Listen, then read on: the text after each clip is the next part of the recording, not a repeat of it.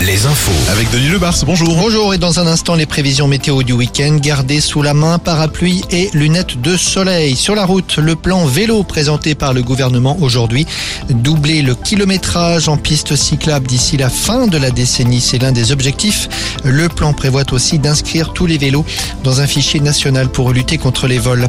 Sur les rails, ce rappel, la ligne Polt sera fermée ce week-end. Pas de train sur cette liaison Paris-Toulouse via Orléans, Châteauroux et Limoges en raison des travaux qui doivent y être effectués.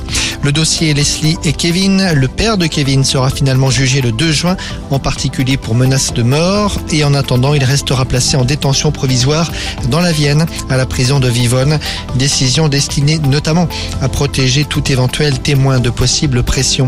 À Nantes, six mois de prison ferme pour l'ex-directrice de la folle journée. Ce sera avec bracelet électronique. Cette femme de 50 ans devra par ailleurs rembourser l'argent détourné des folles journées et d'une association, soit au total près de 300 000 euros.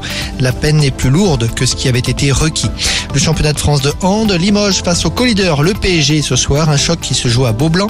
C'est son Rennes a été battu hier par l'autre co-leader Montpellier.